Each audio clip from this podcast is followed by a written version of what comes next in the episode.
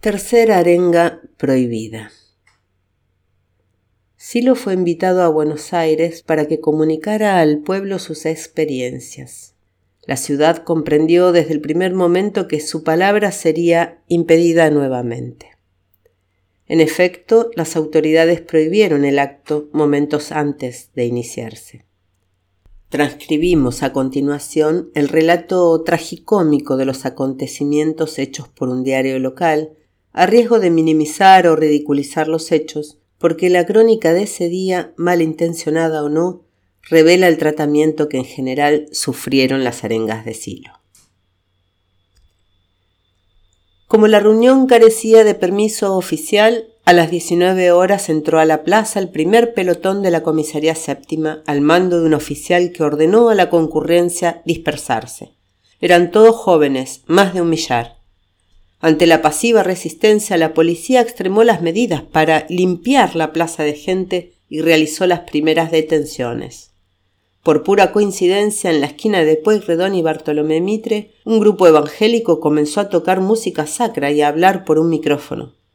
Todos creyeron que era Silo y en medio de corridas rodearon al orador cristiano. Nunca tanta gente ha venido a escuchar este mensaje de Cristo, exclamó el orador entusiasmado y sorprendido a la vez. Pronto los siloístas corrieron hacia el extremo opuesto de la plaza, en otra maniobra de distracción contra la policía. Llegaron carros de la Guardia de Infantería con cascos de acero y gases y violentamente corrieron a todos de la plaza y hasta dieron bastonazos a gente que esperaba vehículos de transporte. Como los siloístas les arrojaban monedas y gritaban, los infantes decidieron terminar con todas las aglomeraciones y arrasaron con el mitín evangélico.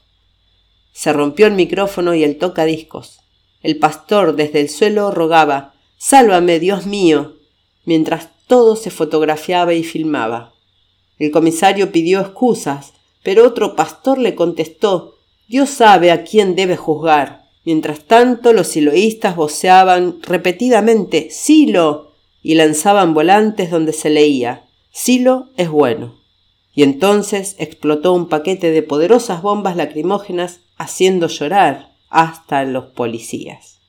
La razón, primero de noviembre de 1969. Otro diario dio la siguiente información. Eran las 18.30 horas cuando personal de la comisaría séptima, ante la gran cantidad de personas que iban llegando a la plaza, intentó dispersarlas.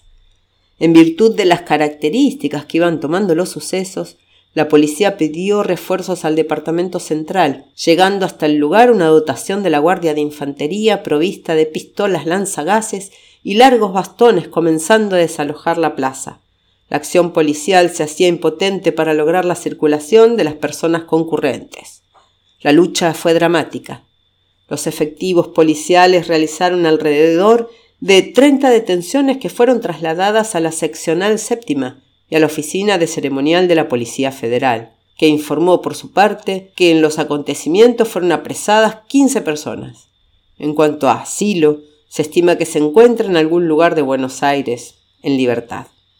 Trascendió también que salió de su departamento junto a un amigo para dirigir el mensaje a sus adeptos, pero llegando a Plaza 11 y al notar la presencia policial que trataba de disolver la manifestación, optó por desaparecer. Asimismo, la policía debió concurrir a la esquina de Bartolomé Mitre y Ecuador, donde estalló un petardo de alto poder. Crónica quinta y sexta, primero de noviembre de 1969. Los lectores de los diarios no pudieron apreciar los hechos, pero las cámaras de TV tuvieron que captar la magnitud de la manifestación. Esa noche sí lo dijo a sus seguidores. He aquí una curiosa variante.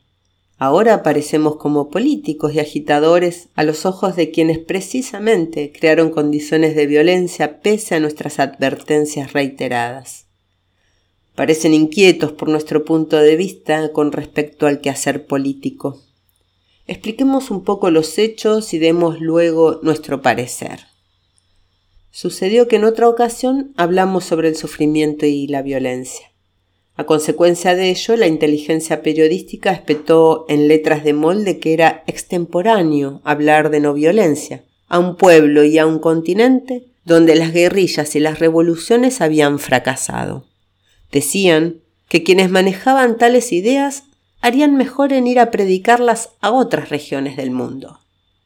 Mientras denigraban nuestro punto de vista, hacían tácitamente apología de la violencia, al considerar que los gobiernos dictatoriales representaban la mejor garantía de paz.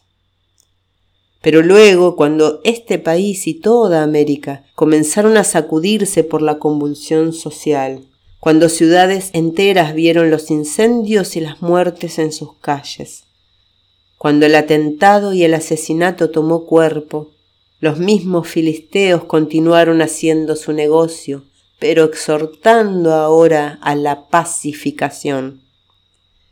Tanto ellos como los regímenes que defienden han generado a lo largo y ancho de toda América una violencia como nunca hubo en este continente.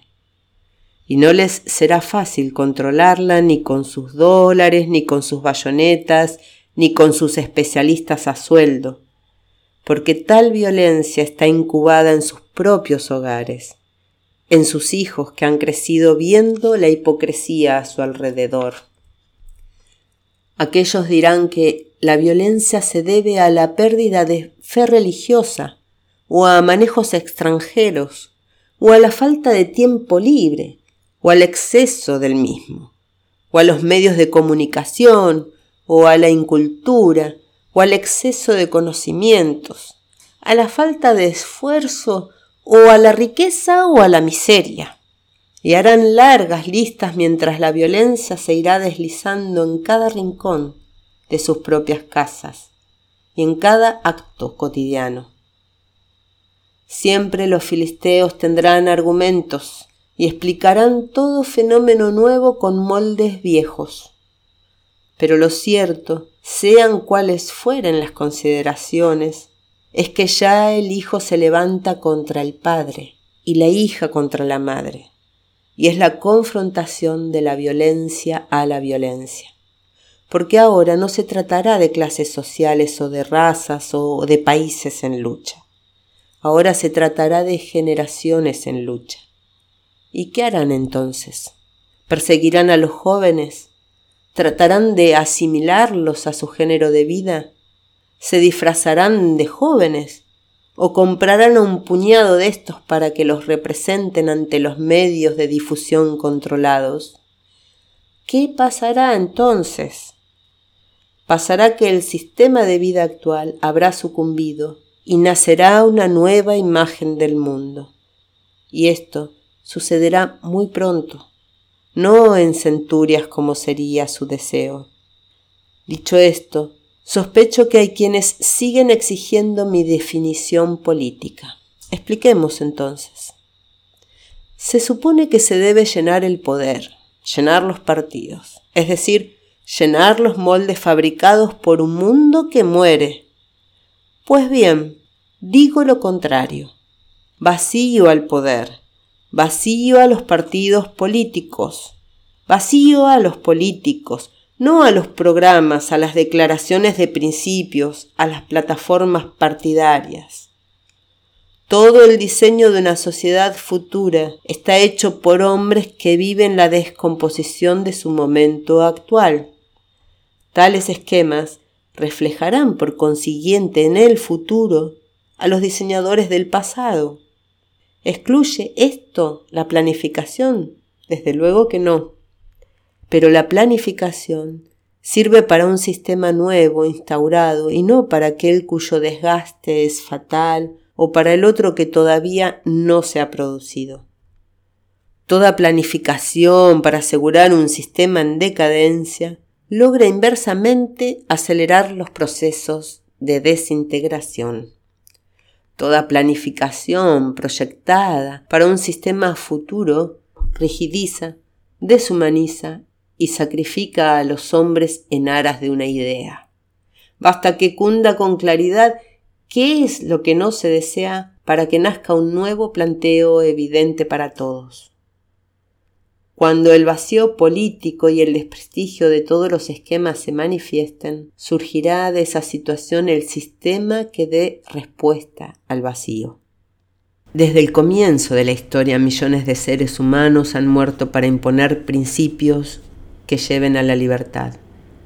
En ocasiones tales principios se han instaurado en el campo político y luego se ha traicionado a quienes ofrecieron su vida por la causa amén de oprimir estúpidamente al cuerpo social. La izquierda, el centro y la derecha han aplastado en sus áreas a la justicia y a la libertad, y lo han hecho siempre porque sus dirigentes se parecían mucho, usaban idénticos procedimientos y obraban con igual mala fe, porque la violencia estaba en sus conciencias. Nadie crea que aquí se está hablando de imponer un nuevo sistema. Aquí no se está hablando de diseños futuros. Sin embargo, conviene tener a la vista ciertos aspectos del accionar. No violencia física, económica, racial y religiosa. Denuncia pública de la injusticia. Vacío político. Esta es mi postura política. No a la política. Queda otro punto al que deseo responder. Es el punto de la religión. Ya otras veces me he referido a las religiones en general como encadenamientos de la conciencia a cultos, imágenes y templos, sobre todo como encadenamiento a círculos de intereses manejados por la casta sacerdotal. Cuando hombres y mujeres participan de una religión por estar sometidos a presiones de esos círculos, obran con tal hipocresía y servilismo hacia sus amos que hacen resaltar al déspota oculto tras su rostro beatífico. No obstante, en toda religión hay gentes de fe que tratan de llevar adelante las enseñanzas de los grandes fundadores. No interesa volver sobre las atrocidades cometidas por las religiones externas sobre sus persecuciones a los hombres de ciencia, sobre sus matanzas sectarias, sobre sus robos al pueblo, su opresión, su terror de milenios. Tales críticas en general hacen resonar acordes de venganza. Si recordamos los crímenes, la explotación y la persecución que las religiones produjeron a lo largo de los siglos, entonces también debemos recordar que de sus filas surgieron santos que entregaron sus vidas por amor al prójimo, que perdonaron sin dobleces, que estuvieron movidos por una fe entrañable hacia sus dioses. Hubo momentos en que los monasterios guardaron lo mejor de la cultura que se derrumbaba alrededor de ellos, que hicieron progresar la ciencia, que fueron el germen de una nueva civilización, centros de fe y de saber, desde los cuales se montó la educación de numerosas generaciones. Cuando hablo de la falsedad de todas las religiones externas, no estoy haciendo regresar aquellos tiempos pasados. Estoy considerando el hoy y el futuro del hombre. Si aquellas religiones existieron, fue porque el desarrollo humano acompañaba a tales instituciones y porque éstas respondían a esos momentos. Pero hoy, cuando cada hombre y mujer pueden liberar su mente de los intermediarios con los dioses, cuando cada uno siente que la divinidad está en sí mismo y en todas las cosas, solo falta valor para romper las ligaduras. Ya no es la época quien ata las religiones, es solo el temor a la casta sacerdotal, esqueleto y no carne del sentimiento religioso. No debe pensarse, sin embargo, que los sacerdotes sean culpables de tal violencia interior. También entre ellos debe quedar algún santo. No son los sacerdotes culpables de tal violencia, sino el mismo sistema religioso.